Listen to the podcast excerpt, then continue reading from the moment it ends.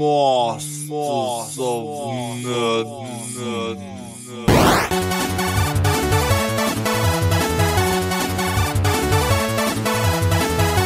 Und damit begrüße ich euch zu einer weiteren Aufnahme Masters of Nerdism. Ich kann euch sagen, ich war noch nie so happy, einen Podcast aufnehmen zu dürfen. Es soll heute nicht über Videospiele gehen, es soll nämlich um Anime gehen. Und jetzt werden viele sagen, ja gut, äh, da kann man ja jetzt viel erzählen. Vollkommen richtig. Und ich möchte euch jetzt nicht die Geschichte von jedem einzelnen Studio erzählen. Ich möchte euch jetzt nicht die Biografie von jedem einzelnen Mangaka-Autor erzählen. Das sollen andere übernehmen. Ich will euch auch jetzt nicht erzählen, wie die japanischen Animationen sich entwickelt haben im Krieg. Denn das ist eine Geschichte, die viel zu traurig ist und hier soll es um ein fröhliches Thema gehen. Anime, wie wir sie heute kennen, beziehungsweise wie man diesen Zeichenstil heutzutage kennt, würde ich jetzt erstmal behaupten, ist in den 60er Jahren entstanden. Da gab es nämlich dann zum Beispiel mit Toei Studios oder den Funatsu Pro Studios. Ich glaube, ich habe den Namen richtig ausgesprochen. Nein, das Studio, was ich meinte, nennt sich nämlich Tatsunoko Pro. Und da erschien nämlich zum Beispiel auch so ein Anime wie Speed Racer. Speed Racer ist, glaube ich, so der Anime, den man als erstes wahrgenommen hat in Deutschland. Natürlich gab es da auch viele Kontroverse, weil es da explodierende Autos gab und rivalisierende Autofahrer. Und für den konservativen Mensch in Deutschland in den 70er Jahren, beziehungsweise Anfang der 70er Jahre, da wurde das erste Mal ausgestrahlt, war das so ein bisschen ein Dorn im Auge. Aber gerade so Ende der 60er Jahre entstanden viele Animes, die man erst später im deutschen Fernsehen gesehen hat. Zum Beispiel so Sachen wie Kimba der weiße Löwe von dem Meister-Mangaka-Autor Tetsuka Osamu. Den werdet ihr mit Sicherheit kennen, wenn ihr schon mal Astro Boy gesehen habt. Das dürfte sein bekanntestes Werk sein, weil das hat er schon in den 50er Jahren entwickelt und kreiert zu einer Zeit, als Science Fiction und Superhelden wohl ihre Hauptblütezeit hatten, behaupte ich jetzt mal. Tetsuka Osamu ist auch der kreative Kopf hinter Kimba der weiße Löwe und das dürfte wohl so mit einer der ersten Anime gewesen sein, die ich im deutschen Fernsehen gesehen habe. Tatsächlich sogar irgendwo bei den öffentlich-rechtlichen. Nagelt mich nicht fest. Ich habe versucht, die korrekten Daten irgendwie ausfindig zu machen. Nur bei manchen meiner Erinnerungen muss ich feststellen, dass da die Seite wunschliste.de, bei der ich nachgeschaut hatte, wohl nicht so ganz korrekt ist. Denn Kimmer der Weiße Löwe, wie gesagt, das müsste irgendwo, ich behaupte jetzt einfach mal im ZDF oder ARD gewesen sein. Es ist so eine tiefgründige Tierstory und da hat man ganz klar gemerkt, man hat sich an Disney so ein bisschen, ein bisschen inspiriert, weil hier kommt es zu sprechenden Tieren. Jedoch ist es hier noch ernster erzählt, denn es geht, wie man es dem Titel schon entnehmen kann, um einen kleinen weißen Löwen, der mit Menschen konfrontiert wird, die ihm nicht wohlgesonnen sind. Und das ist eine aus heutiger Sicht immer noch eine richtig intensive gesellschaftskritische Prämisse, die man da vermittelt hat. Und ich kann euch heutzutage immer noch empfehlen, schaut euch diesen Anime an. Vielleicht ist der Zeichenstil nicht mehr so eingängig wie zum Beispiel das bei anderen Serien ist, aber dieser Zeichenstil von Tetsuka Osamu ist immer noch ein Meilenstein in meinen Augen und hat auch mit Sicherheit viele Anime- und Mangaka-Autoren wohl inspiriert. Anfang der 90er kam ich mit vielen Anime in Berührung. Ich wusste damals noch nicht so genau, was Anime ist. Für mich waren das alles schöne Zeichentrickserien. Ich habe da auch nicht irgendwie in meinem Kopf überlegt, warum sieht das eine anders aus als das andere. Nur man merkt es schon damals als Kind bei den wie Anime nun mal gezeichnet sind, dass bei diesen Serien so ein bisschen der Erzählstil anders ist als bei den ganzen Disney-Serien zum Beispiel, weil damals wurden Animes schon ein bisschen ernster erzählt. Ich meine, es gab natürlich auch immer wieder Slapstick-Anime oder irgendwie Anime, wo viel Comedy halt mit drin ist. Und dann gab es, wie zum Beispiel Kimber der Weiße Löwe, oder was ich dann auch ziemlich gemocht habe, und jetzt komme ich wahrscheinlich in Teufels Küche, weil ich jetzt gerade nicht weiß, von welchem Studio das ist. Äh, Mila Superstar. Ähm, Mila Superstar, ich denke, das ist auch so einer der bekannteren Anime, entstand nämlich auch in den 60er Jahren. Und Sports-Anime ist so ein Subgenre schlechthin. Es gibt so viele unterschiedliche Anime. Das beweist mal wieder diese Vielschichtigkeit von Anime. Ihr habt eine Idee, irgendwie mal gesehen in Sachen Film oder irgendwie Roman, Erzählungen. Das gibt es alles als Anime mittlerweile. Denn wir, ihr müsst ja mal überlegen, wir haben die 60er, die 70er, die 80er, die 90er, die frühen 2000er. Wir sind jetzt quasi im sechsten Jahrzehnt, wo Anime so erzählt wird, wie es ursprünglich in den 60er Jahren der Fall war. Und natürlich gibt es natürlich durch diese technische Erweiterung, dass wir vorgerenderte Hintergründe haben, wo ich jetzt nicht so unbedingt der Fan von bin. Also ich mag es schon ein bisschen klassisch, wenn die Mangaka-Autoren sich noch ans Zeichenbrett gesetzt haben. Aber gut, das äh, ist eine Diskussion, die möchte ich jetzt nicht anfangen. Kommen wir lieber zurück auf die Serien, die dann in den 60er, 70ern entstanden sind. Neben den öffentlich-rechtlichen gab es nämlich zum Beispiel Tele 5. Tele 5 hat dann auch so viele unterschiedliche Anime ausgestrahlt, auch welche im Science-Fiction-Genre anzusiedeln sind. Also so eine Mischung aus Fantasy und Science Fiction. Und jetzt schaffe ich nämlich auch die Überleitung zu dem ersten Gastbeitrag. Eine der Serien, die damals auf dem alten Tele 5 lief, aber wirklich auf dem uralten Tele 5, äh, bevor es dann RTL 2 wurde, ich weiß nicht, ob meine Erinnerungen mich da gerade trüben. Auf jeden Fall bringe ich das so irgendwie miteinander in Verbindung, dass das alte Tele 5, wo viele Anime liefen, dann später auch auf RTL 2 liefen und das dann irgendwie überging. 100% weiß ich es nicht, weil es liefen auch auf dem damaligen Kabelkanal, was äh, heute Kabel 1 ist, viele Anime und auf Pro 7 und Sat 1 wurden auch Anime ausgestrahlt, aber bleiben wir nochmal bei dem alten Tele 5. Ich bin sehr sehr sicher, dass ich das damals da geschaut habe und einer der Anime war Queen Melania, die Königin der tausend Jahre. Und hierzu habe ich nun einen schönen Gastbeitrag bekommen. Hallo zusammen. Nachdem auf Twitter aufgerufen wurde, dass man doch einen kleinen Text für den Podcast einsprechen sollte, in dem es um Lieblingsanimes aus den 70ern bis 90ern geht, da musste ich sofort an die inzwischen leider viel zu unbekannte Serie Die Königin der tausend Jahre denken. Sie war mitunter auch ein Grund, warum ich als sehr kleiner Junge extrem wenig Schlaf abbekommen habe, da ich an den Wochenenden immer schon in den frühesten Morgenstunden aufgestanden bin, mich ins Wohnzimmer geschlichen habe und frühmorgens eine Animationsserie nach der anderen verschlungen habe. Doch keine Serie hat mich damals so fasziniert wie die Königin der tausend Jahre. Kann zwar nicht mehr genau sagen, warum, dafür ist es alles schon viel zu lange her, aber ich kann mir gut vorstellen, dass es daran lag, dass es eine Animationsserie war, die einen großen Handlungsstrang hatte, die sich über Wochen ähm, gestreckt hat und die immer wieder von Cliffhangern unterbrochen wurde. Damals waren ja eher so abgeschlossene Handlungen an der Tagesordnung. Auch weiß ich noch, ähm, dass die weibliche Hauptfigur damals vermutlich auch meine erste fiktionale Schwärmerei war. Ich hin und weg von Yayoi war und sich das im Rewatch dann auch wieder bestätigt hat. Aber erstmal genug Einführung und ein paar Worte zur Serie selbst. Die Königin der Tausend Jahre ist eine Serie, die im Jahre 1981 entstanden ist und knapp zehn Jahre später zum ersten Mal im deutschen Fernsehen auf Tele 5 zu Zeiten von Bambino und Co. ausgestrahlt wurden. Worum geht's eigentlich? Ähm, die Serie spielt zu Beginn des damals futuristischen 1999.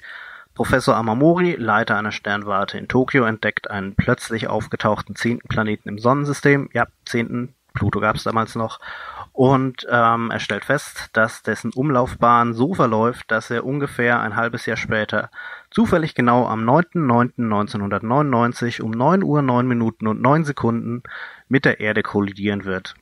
Kurz nach dieser Entdeckung stirbt Amamori an mysteriösen Umständen und der Fokus der Geschichte liegt fortan auf ähm, seinen Sohn Hachime, aus dessen Sicht die weitere Geschichte erzählt wird.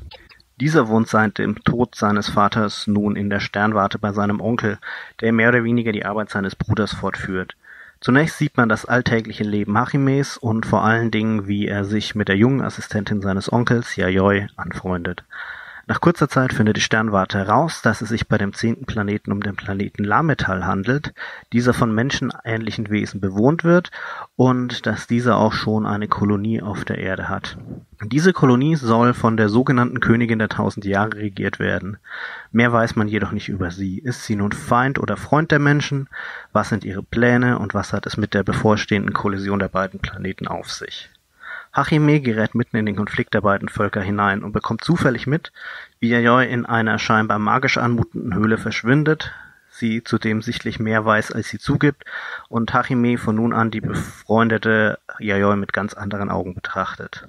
Inzwischen zeigt sich nun eine weitere Gruppe der Öffentlichkeit, die sich die Diebe der tausend Jahre nennt und sich als eine Art Widerstandsgruppe präsentiert, die gegen die Königin der tausend Jahre mobil macht und behauptet, es sei ihr Plan, die Menschheit zu retten, aber nur um sich diese dann auf Lametall als Sklaven zu handeln, nachdem eben die Erde durch den Aufprall zerstört wird.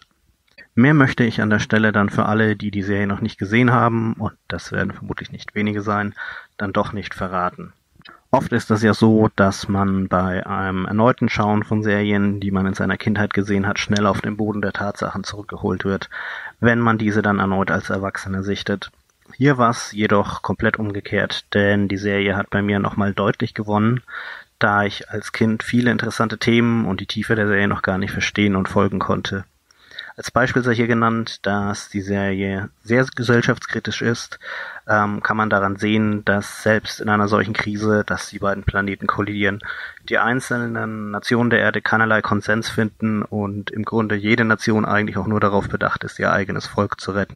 Was jedoch vor allen Dingen heraussticht, sind die wunderbar vielschichtigen Charaktere.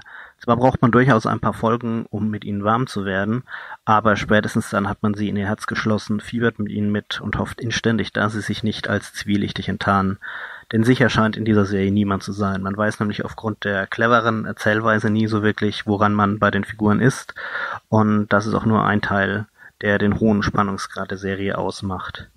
Wenn ich tief stochere, finde ich zwar schon den einen oder anderen klitzekleinen Kritikpunkt, so sind für mich die finalen Folgen fast schon ein wenig zu actionlastig, während zuvor hauptsächlich um die Verschwörungen ging und wie man eben mit der bevorstehenden Zerstörung der Völker umgehen würde. Der eine oder andere könnte eventuell noch die Animationen als etwas merkwürdig empfinden, so sind viele der Männer, aber komischerweise nicht alle, nur halb so groß wie die Frauen und eher klobig mit winzigen Augen animiert, während man bei den weiblichen Protagonisten den Look eines typischen Serienanimes der damaligen Zeit wählte. Im Grunde sind diese kleinen Kritikpunkte für mich jedoch trivial, denn für mich zählt die Königin der tausend Jahre auch jetzt noch zu den spannendsten und cleversten Animationsserien, die ich je gesehen habe. Sie bietet tolle Charaktere, eine gut durchdachte Story und man kommt, sobald man mal ein paar Folgen gesehen hat, gar nicht mehr von ihr weg. Und natürlich gilt das auch für den obligatorischen Animationsserien-Ohrwurm, den das Gehirn Tage, ach was sage ich, Wochen, Wochen, definitiv Wochen, vor sich hin summen wird. Falls ich jetzt doch jemanden neugierig gemacht haben sollte und Interesse geweckt habe, leider habe ich eine schlechte Nachricht, denn hierzulande ist die Serie leider nie erschienen. Das Einzige, was sich leicht auftreiben lässt, ist der Spielfilm Die Königin der Tausend Jahre, in dem die komplette Serie von 42 Folgen zu einem zweistündigen Kinofilm verwurstet wurde und von dem ich euch echt nur abraten kann. Alternativ bleibt momentan leider hierzulande nur die Möglichkeit YouTube. Dort hat jemand seine alten VHS-Aufnahmen digitalisiert und online gestellt und somit gibt es zumindest dort die Chance, die komplette Serie zu sehen, bis dann sich endlich mal ein Label erbarmt und wir alle dieses wunderbare Werk ins Regal stellen können. Danke für diesen tollen Beitrag. Ich werde seinen Twitter-Account unter Twitter verlinken, beziehungsweise ich werde auf den Post, den ich bei Twitter dann positioniere, dann noch so einen extra Post machen, wo ich dann auch die einzelnen Beiträge und die einzelnen Twitter-Accounts verlinke. Ihr merkt schon, das Thema Science Fiction, das war so in den 60er und 70er Jahren ein Ding gewesen. Mein persönliches Highlight von diesen ganzen Science-Fiction-Animes war damals Captain Future gewesen. Captain Future wurde damals quasi aufgegriffen von der damaligen Pulp-Serie. Ich glaube, es müsste so in den, in den 60er Jahren gewesen sein. Und da hat man dann auch eine Vielzahl an unterschiedlichen Charakteren gehabt und mit diesem Score. Also Musikscore ist immer fantastisch bei Anime. Also man hat da immer wieder Ohrwürmer und ich bin zum Beispiel ein großer Star Wars-Fan. Ich kann zum Beispiel immer was mit fremden Welten anfangen, mit guten Charakteren, mit gut bedachten Geschichten.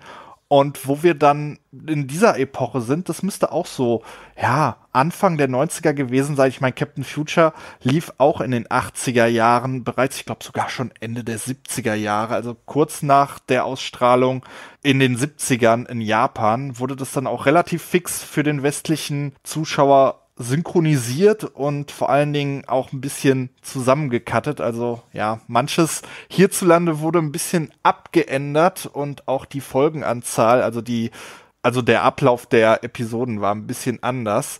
Wenn ich an diese Zeit denke, dann gibt es dann auch diesen Übergang direkt zu RTL 2. Ich habe zum Beispiel damals im öffentlich-rechtlichen auch das allererste Mal Sailor Moon gesehen. Sailor Moon ist wahrscheinlich der Vorzeige-Anime in Sachen Magical Girl. Er war nicht der erste Magical Girl Anime, aber hier hat man auch so viele Themen behandelt und ich finde, diese Serie wird in manchen Augen ein bisschen Unrecht getan. Ich habe zum Beispiel im Jahr 2009, also damals, als ich angefangen habe, so ganz primitiv mit ähm, Windows Movie Maker Videos zu machen, habe ich irgendwann einen Beitrag aufgenommen und das passt gerade so schön. Wir gehen jetzt quasi zurück ins abgelaufene Jahrzehnt. Wir gehen ins Jahr 2010, als ich diesen Beitrag, glaube ich, sogar das zweite Mal veröffentlicht habe, weil mir beim ersten Mal ein paar Fehler unterlaufen sind. Und ihr werdet jetzt hier wirklich exklusiv, gut, das Ding gibt es auch auf YouTube, aber ich habe es jetzt noch mal ein bisschen beigekattet, werdet ihr einen Beitrag von mir hören, wo ich total holprig euch etwas über Sailor Moon erzähle. Denn Sailor Moon beziehungsweise das Magical Girl Genre ist auch wiederum ein Subgenre aus dem Anime, was so ein bisschen als Pedant zu den ganzen Superhelden aus den Vereinigten Staaten ging. Hier hört ihr nun mein Vergangenheits-Ich aus dem Jahr 2009, 2010. Ich weiß jetzt gar nicht, wann ich diesen Beitrag aufgenommen habe. Deswegen entschuldigt diese miserable Tonqualität und mein Verhaspeln während der Aufnahme. Es ist nämlich eine lange Zeit her, aber es passt so gut gerade in diesen Podcast rein. Deswegen hört ihr jetzt mein Vergangenheits-Ich. Schön, dass ihr eingeschaltet habt. Ich bin der Huli Nerd und begrüße euch zu einer kleinen Sailor Moon Exkursion. Okay, viele werden jetzt wegschalten wollen, weil sie keinen Bock auf blöden Mädchenkram haben, aber glaubt mir, nach diesem Video werdet ihr von dieser Manga- und Anime-Serie ein ganz anderes Bild haben. Aber okay, nun der Reihe nach. Sailor Moon ist eine Idee der Manga-Autorin Naoko Takeuchi aus dem Jahre 1992. Erstmals erschien eine Geschichte mit Sailor Moon im japanischen Manga-Magazin Nakayoshi. Wie es sogar heute noch üblich ist, enthalten solche Manga-Magazine die unterschiedlichsten Geschichten von verschiedenen Autoren. In Sailor Moon wird die Geschichte der jungen und doch sehr tollpatschigen Schülerin Usagi Tsukino erzählt. Von ihren Freunden und ihrer Familie wird Usagi einfach nur Bunny genannt. Bunny hat alles andere als Schule im Kopf und das spiegelt sich auch in ihren Noten wider. Eines Tages trifft Bunny auf eine sprechende Katze namens Luna. Diese erzählt ihr, dass sie doch schon sehr lange auf der Suche nach ihr sei. Luna überreicht Bunny eine Brosche und erklärt ihr, dass sie eine Auserwählte sei und einer Bedrohung entgegentreten soll. Bunny schenkt diesem nicht sonderlich großen Glauben, bis Luna ihr erzählt, dass sie doch gefälligst mal eine Art Verwandlungszauber versuchen soll. Bunny ist ganz erschrocken, als sie kurz darauf in merkwürdiger Kleidung in ihrem Zimmer steht. Luna erklärt ihr, dass sie sich endlich in Moon verwandelt hat. Viel Zeit bleibt jedoch nicht, um sich mit dem seltsamen Gedanken auseinanderzusetzen. Denn irgendwie merkt sie, dass es Ärger in der Stadt gibt. Dämonen aus dem Königreich des Dunkeln versuchen Menschen die Lebensenergie zu rauben. Völlig überfordert mit der Situation erhält Sailor Moon Hilfe von einem feingekleideten und maskierten Helden namens Tuxedo Mask. Im Eifer des Gefechts schafft es Luna, Sailor Moon zu erklären, dass sie ihren Stirnreif als Waffe einsetzen kann. Gesagt, getan. Fürs Erste sind die Dämonen besiegt, doch die Ruhe hält nicht lange. Im Fortlauf der Serie versuchen es immer wieder Krieger und Dämonen mit bösen Absichten, die Welt in Schrecken zu halten. Sailor Moon erhält dabei immer mehr Unterstützung, verkörpert von weiteren Sailor-Kriegerinnen. Es werden in der Folge einige schwere Schlachten der Heldinnen bestritten im Kampf gegen das Böse. Nach einigen epischen Kämpfen kommt es sogar zu schweren Verlusten. Doch dank der, der Macht und Zauber des Guten werden Kriegerinnen aufs Neue wiederbelebt, um neue Gefahren entgegenzutreten. Okay, jetzt habe ich euch einige Einzelheiten zur Story erklärt. Kommen wir doch jetzt nun zu einigen kontroversen Details, welche durch Übersetzungen und Synchronisationen entstanden sind. In Sailor Moon wird nämlich auch das Thema Homosexualität behandelt. Ja, ihr hört richtig. Während der ersten Staffel der Serie kämpfen die Krieger Zeusite und Kunzite für das Königreich des Dunkeln. Beide sind männlichen Geschlechts und bauen verhalten eine Liebe zueinander auf. In der deutschen Synchronisation wird Zeusite von einer Frau gesprochen. So entstand natürlich der Eindruck, dass Zeusite eine Frau sei. In einer späteren Staffel treten die Sailor-Kriegerinnen Sailor Uranus und Sailor Neptun in Erscheinung. Hier war es unmöglich, die Liebe dieser beiden weiblichen Charaktere zu vertuschen. Im Allgemeinen kommt es oft in Sailor Moon zu Liebesbeziehungen zwischen den einzelnen Akteuren. In Japan erschien die Manga-Geschichte und die Anime-Serie im gleichen Jahr. Bei uns in Deutschland erschien die Serie nur wenige Jahre später und hatte vergleichsweise einen ähnlichen Erfolg. Also ich bin fest der Ansicht, dass man diese Serie nicht zwangsweise als kindertauglich ansehen soll, aber da hat wohl jeder seine eigenen Ansichten. Ich denke, auch als gestandener Mann kann man dieser Serie ruhig eine Chance geben. Ich bin nun doch etwas erstaunt, dass ich euch so viel über diese Serie erzählen konnte. Und verabschieden brauchst du dich jetzt nicht, Vergangenheitshuli. Ja, ich danke mir da mal selbst für diesen kleinen Beitrag. Wahrscheinlich hätte ich damals nicht gedacht, dass dies irgendwann mal Teil eines Podcasts sein wird. Bleiben wir bei Dingen, die auf RTL 2 ausgestrahlt wurden. Sailor Moon dürfte da neben Dragon Ball das bekannteste gewesen sein, beziehungsweise ist eigentlich immer noch das bekannteste. Eigentlich schade, dass RTL 2 nicht mehr in der Art und Weise Anime ausstrahlt.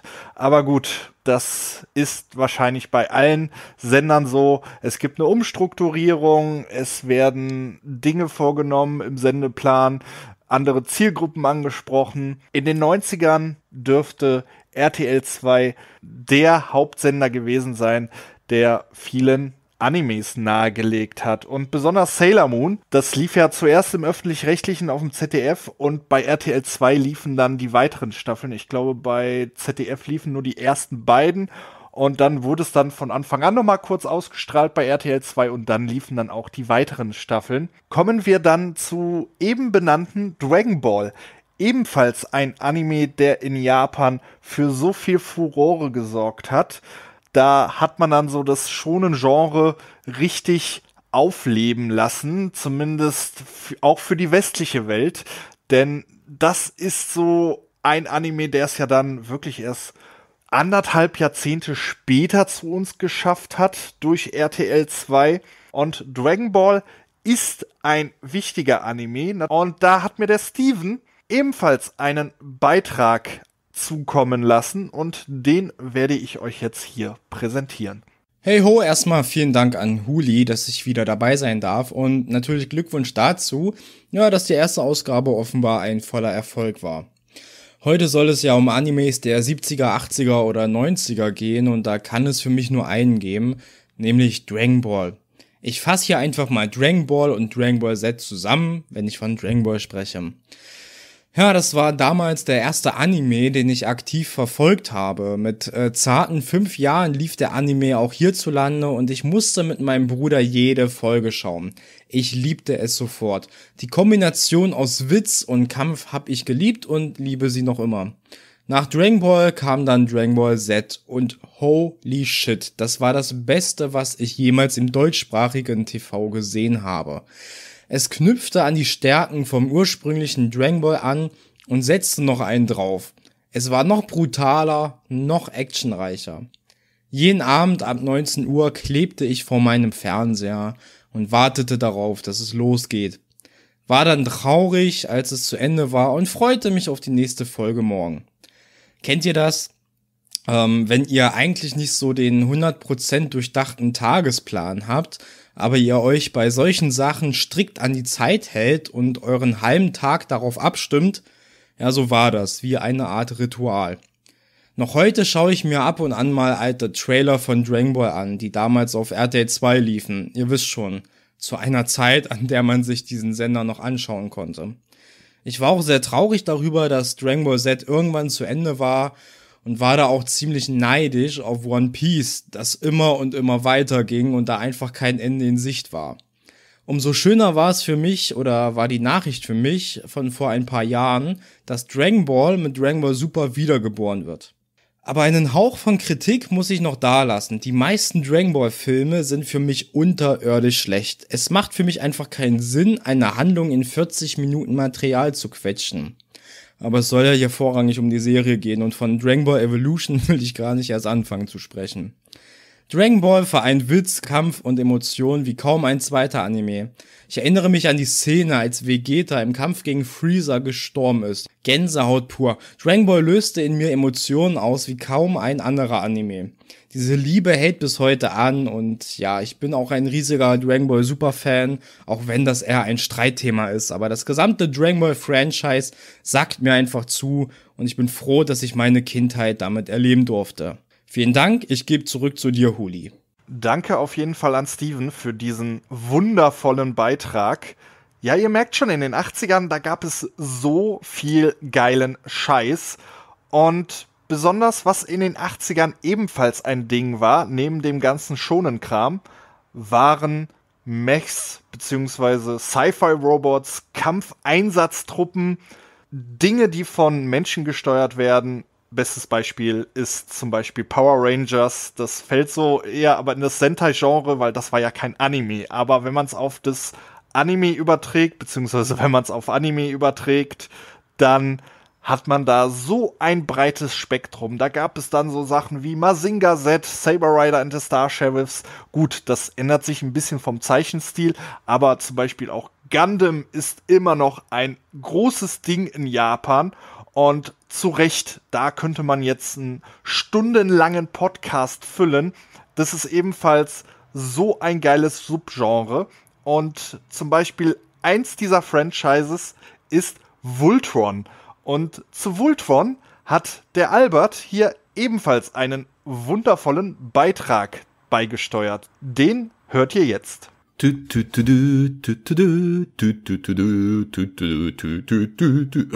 Okay. Es funktioniert nicht. Und aber meinem furchtbaren Singen nach zu urteilen, habt ihr vielleicht eine kleine Idee, welche Serie tatsächlich ist, um die es gehen wird. Und zwar ist die Serie Voltron, Verteidiger des Universums.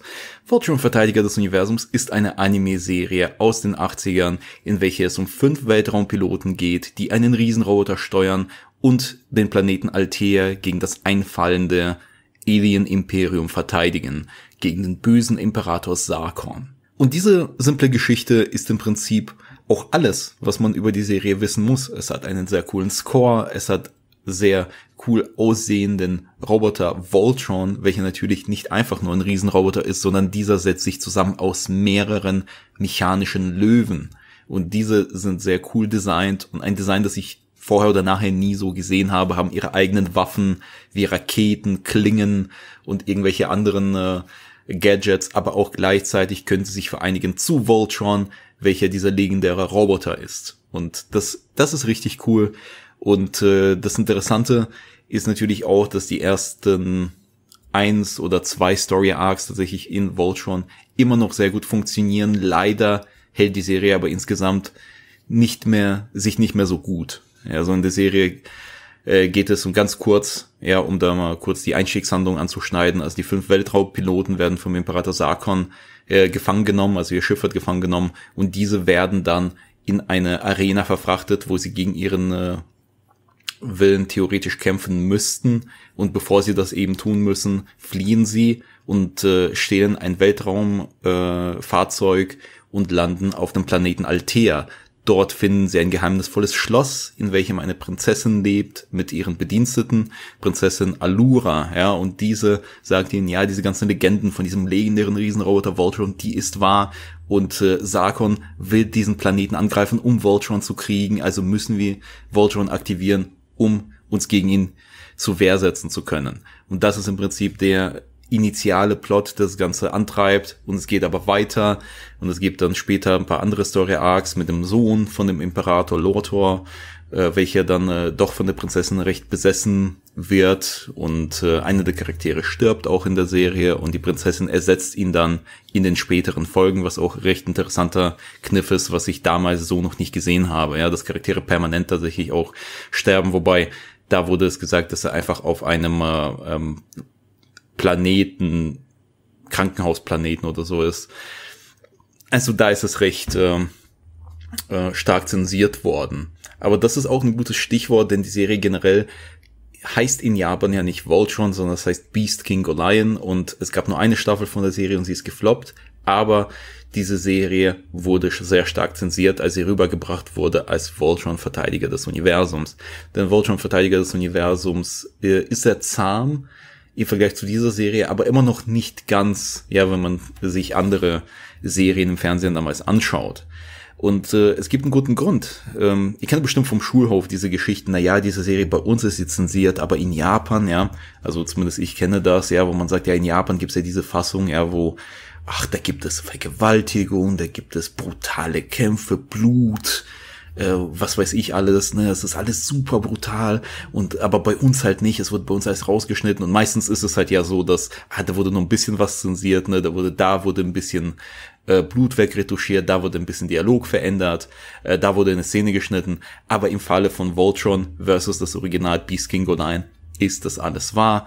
In Beast King Lion ist der Imperator Sarkon deutlich böser, als er in äh, Voltron Verteidiger des Universums ist. Äh, zum Beispiel ähm, greift er nicht mit Robotern an, ja, was man, man tut halt in Voltron immer so, als würden, würde Voltron Roboter besiegen, wo das eindeutig keine Roboter sind, sondern irgendwelche Monster. Und äh, hier in äh, Goal Iron ist es tatsächlich so, dass es Monster sind, die seine galaktische Armee ausmachen. Und diese Monster äh, haben natürlich Hunger und sie essen sehr gerne Menschen an der Stelle. Lebendig. Ja, und äh, sie äh, zerquetschen sie und ja, verstümmeln sie auch sehr gerne. Also es ist sehr, sehr stark gewalttätig. Es ist tatsächlich genau das, was man normalerweise übertrieben sich irgendwie erzählt, ne, äh, und sich hochschaukelt, ne, äh, aber in dem Fall ist es alles wahr. Da, da ist nicht nur das, da ist äh, auch die Tatsache, dass die Serie Kannibalismus beinhaltet und gezwungener Kannibalismus und äh, äh, wo, wo äh, Gefangene ihre Toten aufessen müssen das ist wirklich in der Serie drin. Ich mag, es ist, ich erfinde das nicht. Es klingt so, als würde ich das erfinden, aber das tue ich wirklich nicht. Ich erfinde das alles nicht. Und es hat auch, äh, wo Imperator Sarkon das Blut seiner Feinde trinkt, die er besiegt hat, und dieses Blut dann äh, dazu zwingt, dass die Besiegten das Blut ihrer Kameraden trinken. Und äh, implizierte Vergewaltigung ist auch drin und Suizid ist auch drin und äh, ja, es ist alles äh, Mögliche drin, was für Kinder überhaupt nicht geeignet ist. Und äh, aber was äh, tatsächlich, ähm, also was ich beschrieben habe, ist natürlich im Kontext steht natürlich und äh, in Biskegolaien ist es so, dass die Erde auch zerstört wurde. Das heißt, wir sehen noch, wie die Weltraumpiloten über die Erde fliegen, über die komplett zerstörte Erde fliegen. Sie kamen von einer Mission, Mission zurück und haben niemanden mehr vorgefunden. Also es ist ein sehr, sehr trauriger Anfang eigentlich in dieser Serie und äh, es wird dann natürlich nicht besser, ne? also je weiter dann, dann die Serie geht. Es gibt sehr, sehr viel interessante narrative äh, Tiefe in der Serie. Also es wird mit, mit, mit dem Thema des Wahnsinns äh, das Ganze äh, das Ganze wird aufgegriffen und äh, weil der Sohn des Imperators immer, immer mehr, immer wahnsinniger wird und immer weniger äh, Bezug zur Realität hat und verliert diesen einfach immer langsam und er wird von der Prinzessin besessen und die, da, da kommt auch die implizierte Vergewaltigung übrigens mit rein, irgendwann in der Serie. Es ist sehr, sehr ähm, äh, nicht für Kinder geeignet. Äh, es ist mehr so für ältere Jugendliche und äh, Erwachsene eher äh, gedacht gewesen, die Serie. Und äh, es war richtig äh, dennoch interessant zu sehen, dass viele Sachen in Beast Line deutlich besser funktionieren. Und äh, wenn man Voltron heute anguckt, viele Dinge funktionieren, aber es gibt sehr, sehr viele Dinge, die nicht funktionieren. Unter anderem zum Beispiel die Synchro. Die ist im Deutschen übrigens besser, aber die englische Synchro geht überhaupt nicht mehr. Die englische Synchro wurde scheinbar sehr, sehr billig produziert auf einem sehr äh, sehr, sehr strengen äh, Zeitplan. Also weiß ich nicht, was da los gewesen ist, um ehrlich zu sein. Aber äh, tatsächlich äh, ist die deutsche Synchro besser, wenn auch natürlich äh, bedingt dadurch, dass äh, ja äh, die Sprecher etc. halt unerfahren sind, das Ganze nicht so nicht so gut rüberkommt, wie es hätte tun können, auch vor allem im Vergleich zu anderen Serien, die auf Deutsch vertont wurden. Aber es ist immer noch ein Blick wert und Biskin Goliath äh, sollte man äh, sich definitiv auch anschauen, wenn man Gefallen an Voltron früher gehabt hat und jetzt jetzt erwachsen ist und vielleicht das noch mal aus einem anderen Winkel betrachten möchte, also wie das dann original gedacht war. Und äh, Biskin Godian äh, ist auf DVD erschienen, denn in den USA die Firma, die, äh, also der, der Publisher beziehungsweise das Label, das äh, Voltron ursprünglich lizenziert hat, hat ein DVD-Boxset mit Beast Line rausgebracht. Ich weiß nicht, ob man den äh, noch kaufen kann, aber es ist definitiv eine Empfehlung, sich das mal anzuschauen. Denn abgesehen nur, nicht nur von den ikonischen Roboter-Designs und von der Musik von Voltron ist Beast Line in vielerlei Hinsicht der, der äh, westlichen Variante überlegen. Aber wie gesagt, also beide Varianten sind dennoch lohnenswert wenn man etwas Älteres äh, sich mal anschauen möchte und vielleicht etwas, was man schon kennt, in einem neuen, in einem anderen Gewand in dem Fall. Also Voltron ist eine klare Empfehlung und äh, äh, wenn, wenn ihr äh, mal ein bisschen so, so eine, so eine Riesenroboter-Show euch mal anschauen wollt und wenn ihr das Ganze vielleicht doch mit etwas mehr Punch äh, sehen möchten, vielleicht auch das Original Biskingo Line mit Untertiteln. Denn es gibt leider keine Synchro davon kann ich äh, wirklich nur empfehlen. Also wenn ich heute immer noch die Musik höre, ja, schlägt mein Herz höher, denn viele Dinge bei Voltron sind einfach nicht gealtert und äh, es zeigt auch heute auch, dass äh, Voltron äh, ja immer noch als Konzept und als äh, äh, Figur äh, funktioniert und diesen, diesen schönen äh, Status hat in der Popkultur. Sieht man daran zum Beispiel, dass auch neue Voltron-Serien rausgekommen sind in der Zwischenzeit, wo man versucht hat, die Serie fortzusetzen. Meistens westliche Versuche. Leider hat Japan nie wieder versucht, Beast King Line wieder zu beleben. Aber vieles bei Voltron funktioniert immer noch, wenn auch vieles es nicht tut. Danke an Albert für diesen wirklich ausführlichen Beitrag. Ihr merkt schon, Anime ist in der westlichen Popkultur angekommen spätestens seit den 80er und 90er Jahren. Und was besonders bemerkenswert ist, dass man dann auch gemerkt hat, Anime ist etwas, das auch reifere Zuschauer anspricht, denn aufgrund der Erzählweisen, es gibt auch Anime mit viel Gore und anderen intensiven Geschichten. Es gab zum Beispiel auch auf dem Sender Vox sogenannte Anime Nights. Da hat man dann Animes im O-Ton genommen und die dann eine ganze Nacht ausgestrahlt. Da liefen dann zum Beispiel in vier Blocks komplette Serien hintereinander zu einer Uhrzeit, wo der Normalsterbliche eigentlich im Bett liegt. Und im Zuge dessen gab es natürlich, wie schon eben angesprochen, gore-lastige Animes. Also Animes, wo ein bisschen mehr Blut zu sehen war, ein bisschen mehr der erwachsene Zuschauer angesprochen war. Und einer dieser Animes, die dann auch im Zuge dieses Programms liefen, war MD Geist. Und ebenfalls hierzu habe ich einen tollen Beitrag bekommen und den werdet ihr jetzt hören. Hallo liebe Hörer von Masters of Nerdism. Ich bin der Dominik von True Crime Germany und der liebe Huli hat gefragt, ob nicht jemand ein paar Minuten zu einem Cast über Anime beitragen möchte und da möchte ich euch heute etwas über einen Film erzählen, mit dem ich so ein bisschen die Anime-Zeit erlebt habe, Ende der 90er, nämlich MD Geist. Der Film stammt aus dem Jahr 1986 und ich bin erstmals auf den Film gestoßen durch diese große Anime-Welle Ende der 90er über Vox. Also wer sich vielleicht noch erinnert, wer noch nicht so alt ist oder nicht mehr so jung ist, besser, gesagt, der hat es vielleicht noch mitbekommen. Ende der 90er gab es so eine große, so einen riesengroßen Anime-Hype in Deutschland. Da gab es die Animaniac damals als Zeitschrift und da wurde auch ganz oft auf Vox ähm, wurden nachts Anime gezeigt. Da gab es Riding Bean, die Gunsmith Cats, ähm, teilweise auch Neon Genesis Evangelion und Fist of the North Star und wie sie alle hießen. Und damals äh, kam auch King of My Castle raus von äh, Wamdu Project, was ja äh, teilweise Szenen aus Ghost in the Shell verwendet hat. Und da bin ich so ein bisschen mit dem Thema Anime vertraut geworden und habe mich dann so ein bisschen informiert. Und auf MD Geist bin ich tatsächlich gestoßen, weil ich, es gab bei uns einen Comicladen in der Stadt und ich hatte äh, natürlich begrenzte Mittel aufgrund meines Taschengelds. Ich war damals 14 oder 15, glaube ich. Und da gab es halt äh, einige Animes, die waren sehr, sehr teuer. Und dann gab es aber auch einen, den konnte ich mir unter anderem kaufen, weil er ab 16 war und weil er auch noch einigermaßen erschwinglich war.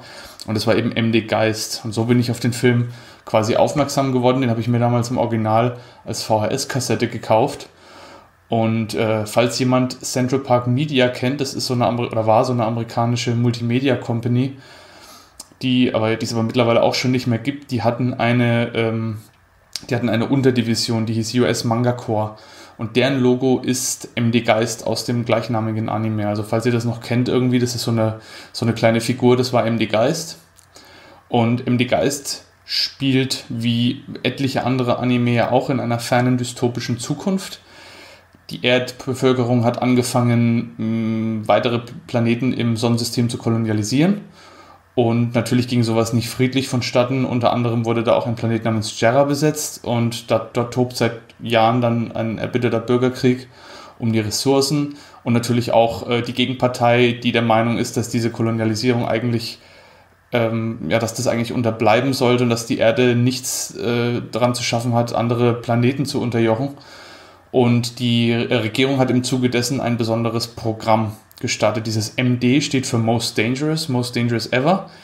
Und in dem Zuge wurden mehrere Supersoldaten geschaffen, die quasi in dem Krieg für klare Verhältnisse sorgen sollen. Und unter anderem war eben auch Geist einer dieser Supersoldaten. Und weil die aber alle komplett durchgedreht sind und niemand die wirklich kontrollieren konnte, hat man sich dazu entschlossen, Geist einzufrieren und ihn quasi zu einem späteren Zeitpunkt wieder aufzutauen, wenn man äh, da besser mit klarkommt. Und ja, Geist taucht dann wieder auf, findet sich dann quasi auf einem, äh, in einem, ähm, ja, in einem wüsten Zustand auf diesem Planeten wieder, kämpft dann auch erstmal gegen ein paar äh, Banditen und lernt dann auch, dass es wohl eine zentrale KI gibt, so eine Art äh, Superbrain, welches äh, kurz davor ist, einen sogenannten Doomsday-Device zu triggern, also sprich so eine, eine, eine Superbombe, die dann die komplette Bevölkerung von Jera auslöschen soll. Also man merkt schon an der Story, das ist so typischer 80er Jahre Anime, Quatsch, eigentlich total konfus. Ähm, und eigentlich braucht man die auch überhaupt nicht, aber es war halt da, damals so, so Usus, dass man so eine, so eine äh, verkapselte Story äh, da mit reingemacht hat. Und gerade auch wenn man den, den Director's Cut anschaut, der geht nochmal fünf Minuten länger. Die normale Laufzeit waren 40 Minuten und der DC geht irgendwie dann 45 Minuten. Da sieht man am Anfang auch Szenen, die sehr, sehr stark an Terminator erinnern. So ein Schädelmeer und dann Raumschiffe, die da oben drüber wegfliegen. Also da wurde schon sehr deutlich auch an den äh, bekannten Endzeitfilmen der damaligen Zeit äh, wurde da geklaut und, und sich sehr äh, freizügig dann auch bedient. Aber was mich eigentlich an MD Geist so angesprochen hat, war die kompromisslose Gewaltdarstellung. Das gab es ja damals in Anime oft, die waren ja oft nicht zimperlich, auch so Sachen wie Akira und sowas, aber das war in MD Geist nochmal eine ganz andere Liga und die, diese 45 Minuten sind halt einfach pure Action. Da geht's wirklich die ganze Zeit ab. Also wenn man mal irgendwie Bock hat, sich so richtig zuballern zu lassen, weil länger hält man das auch nicht aus, also die Laufzeit ist auch gut dann ist dieser Anime genau das Richtige und wenn man vor allem nicht vor äh, expliziter Gewaltdarstellung zurückschreckt, weil die hat der Film nämlich wirklich zuhauf, äh, dann sollte man sich den auf alle Fälle mal antun. Das ist bis heute, glaube ich, so ein kleiner Geheimtipp. Man liest im Zusammenhang mit Anime relativ wenig über die MD Geist Filme. Äh, es gab nämlich auch noch eine Fortsetzung, weil am Ende äh, kämpft MD Geist natürlich gegen diese Monster KI und äh, löst dabei versehentlich diesen Doomsday-Device aus und das Ganze endet dann damit, dass dann quasi Maschinen nacheinander äh, aus, dieser, ähm, aus diesem Motherbrain rauskommen, gegen die dann MD Geist alle kämpfen muss. Die besiegt er dann natürlich auch und daraus entspinnt sich dann die Geschichte vom zweiten Teil. Aber ähm, ja, also die gehen beide, wie gesagt, nicht, nicht allzu lange und die gibt es auch leider, soweit ich weiß, bislang nicht auf Blu-ray. Die einzige Möglichkeit, die zu gucken im Moment, ist eine äh, alte deutsche DVD, die beide Teile enthält, den DC vom ersten und den zweiten Teil. Die habe ich mir dann vor kurzem mal geholt und habe es mir dann nochmal angeschaut.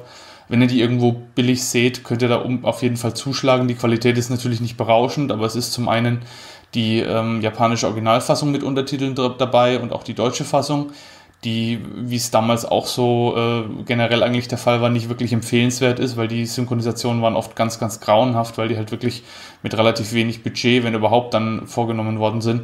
Also schaut euch da wirklich entweder die OV an oder vielleicht auch die englische Fassung, die gibt es zum Beispiel auf YouTube, geht äh, irgendwie 40 Minuten, das ist glaube ich nicht der DC, aber die kann man sich auf jeden Fall auch zwischendurch mal gut anschauen.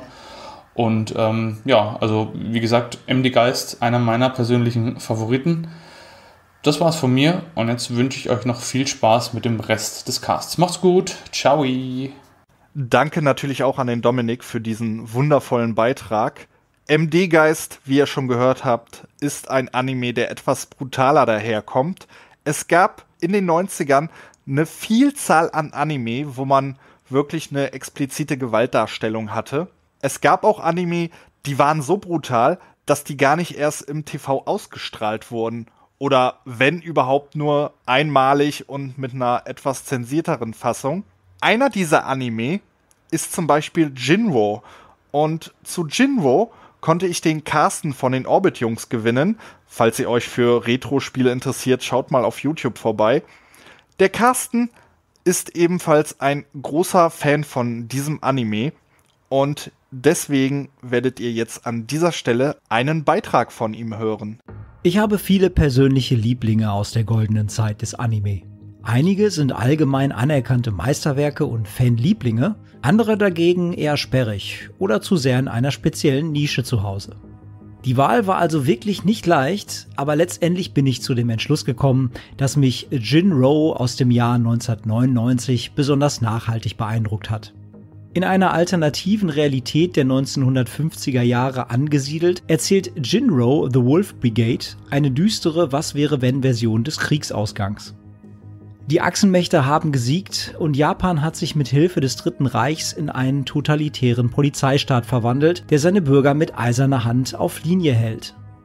Wiederaufbau und wirtschaftliches Wachstum haben oberste Priorität. Das Wohlergehen des Einzelnen spielt dagegen aber kaum eine Rolle. Ziviler Ungehorsam wird als Hochverrat am Regime angesehen und mit unnachgiebiger Härte verfolgt.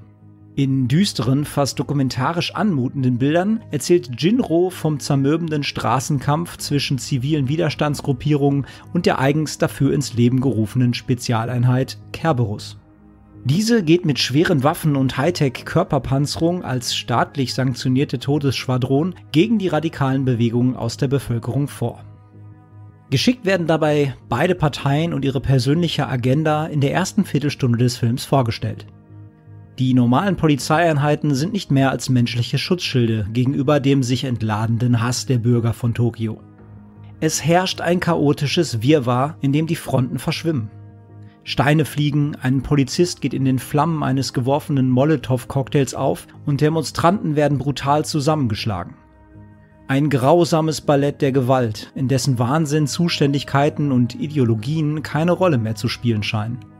Diesen Zustand macht sich eine paramilitärische Terrorgruppe, die Sekte, zunutze, um eine Bombe durch die Polizeiblockade zu schmuggeln. Ein auffallend junges Mädchen mit rotem Mantel wird als Kurier auserkoren und mit dem Sprengsatz in die Kanalisation geschickt. Der Plan scheint aufzugehen, bis die Kerberos-Einheit den Großteil der Widerstandskämpfer in einem ungleichen Kampf regelrecht zerfetzt. In ihren Panzeranzügen wirken sie wie unmenschliche Killermaschinen, frei von jeglicher Empathie oder Gnade. Die komplett vermummte Gesichtspartie mit unheimlich leuchtenden Augen lässt keine Rückschlüsse auf den Menschen dahinter zu. Das namenlose Mädchen flieht in Panik in einen dunklen Seitenarm der Kanalisation und wird letztendlich vom Anführer der Spezialeinheit gestellt. Mit der Waffe im Anschlag fordert dieser die Herausgabe der Bombe. Das Mädchen umklammert darauf die Tasche mit dem Sprengsatz noch fester und beginnt langsam den Sicherungsstift zu ziehen. Die Blicke der beiden Protagonisten treffen sich. Aus der Entfernung richten die verbliebenen Mitglieder der Einheit ihre Waffen auf das Mädchen. Ein panischer Augenaufschlag. Das Ziehen des Stiftes durchbricht die Stille und das Mädchen wird von einer gewaltigen Explosion verschlungen. Als sich der Staub legt, sehen wir das erste Mal in das Gesicht des jungen Mannes, dessen Geschichte wir ab jetzt verfolgen dürfen. Fuse, Hauptmann der Kerberos-Einheit. Was uns in den nächsten knapp 100 Minuten erwartet, ist eine vielschichtige und psychologisch geschickt erzählte Fabel über Schuld und Sühne. Das Wort Fabel ist hier ganz bewusst gewählt, da im Verlauf der Handlung Fuses Suche nach der Identität des Mädchens eng mit dem Märchen des Rotkäppchens verwoben ist.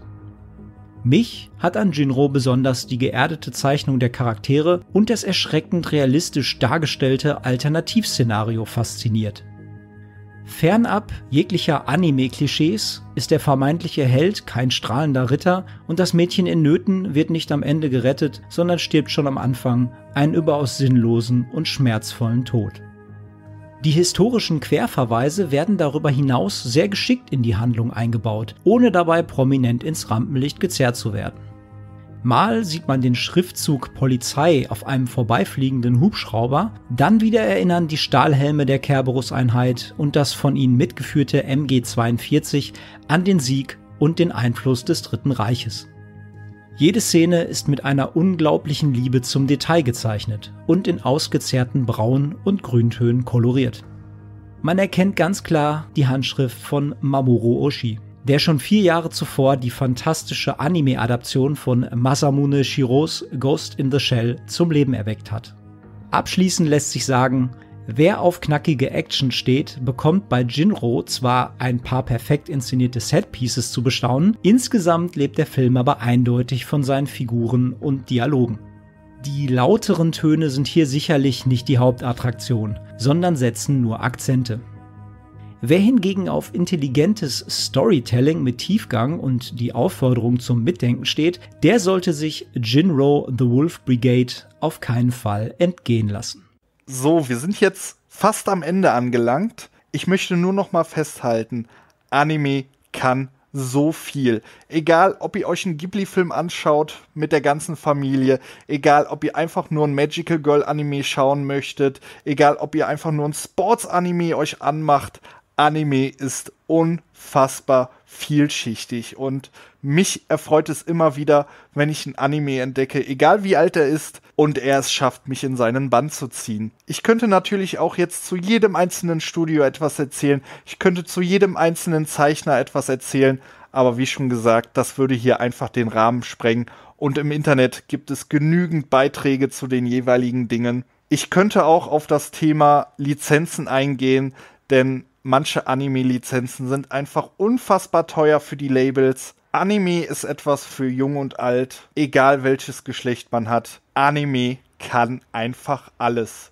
Ich bedanke mich an alle Leute, die mir hier einen Gastbeitrag eingesprochen haben. Beim nächsten Mal wird es wieder um Videospiele gehen. Es war mir jedoch mal eine Herzensangelegenheit, über dieses Anime-Thema zu sprechen. Ich freue mich über jede Art des Feedbacks. Ich freue mich über jede Bewertung, die auf iTunes reinkommt. Das war Masters of Nerdism quasi mit einer Spezialfolge schon zur zweiten Episode zum Thema Anime.